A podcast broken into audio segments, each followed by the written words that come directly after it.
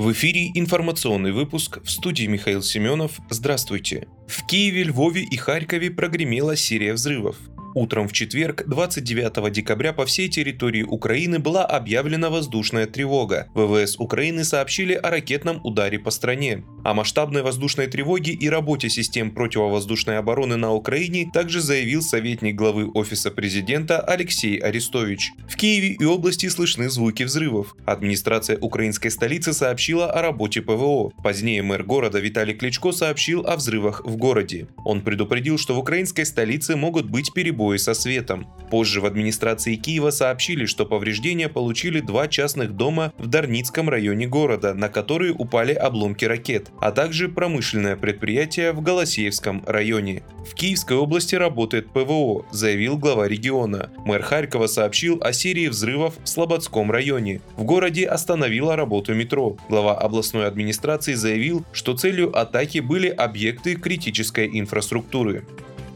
Жители города Энгельса Саратовской области заявляют о звуках взрывов в районе местного аэродрома, которые предположительно являются следствием работы средств противовоздушной обороны. Местный аэродром неоднократно подвергался атакам вооруженных сил Украины. Так, 26 декабря Министерство обороны России сообщало, что российские средства ПВО сбили украинский беспилотник, который пытался подлететь к аэродрому Энгельс. Экстренные службы начали проверку сообщений местных жителей о взрывах. Как заявили власти, на место о котором сообщали очевидцы, выехали оперативные службы, которые проверят опубликованную в соцсетях информацию.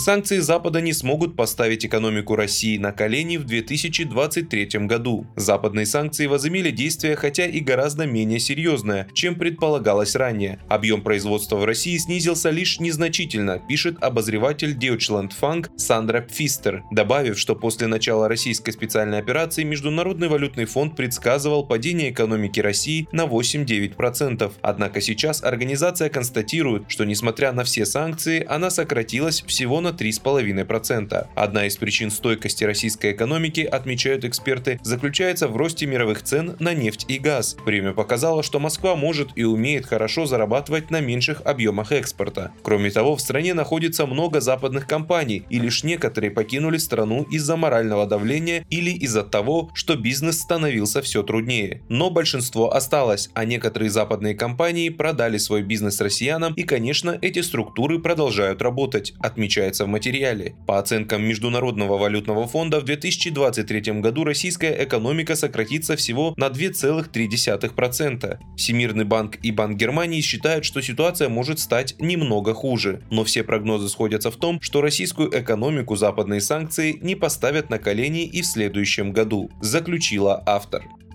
В Херсонской области задержали агента СБУ. Он передавал данные о позициях российских военных, сообщили в Центре общественных связей ФСБ. Агент пересылал информацию кадровому сотруднику СБУ по WhatsApp. Затем украинские военные использовали ее для корректировки артиллерийских и ракетно-бомбовых ударов по российским позициям. Против 54-летнего гражданина Украины возбуждено уголовное дело по статье «Шпионаж». Мужчину арестовали. Ему грозит до 20 лет лишения свободы. Вы слушали информационный выпуск. Оставайтесь на справедливом радио.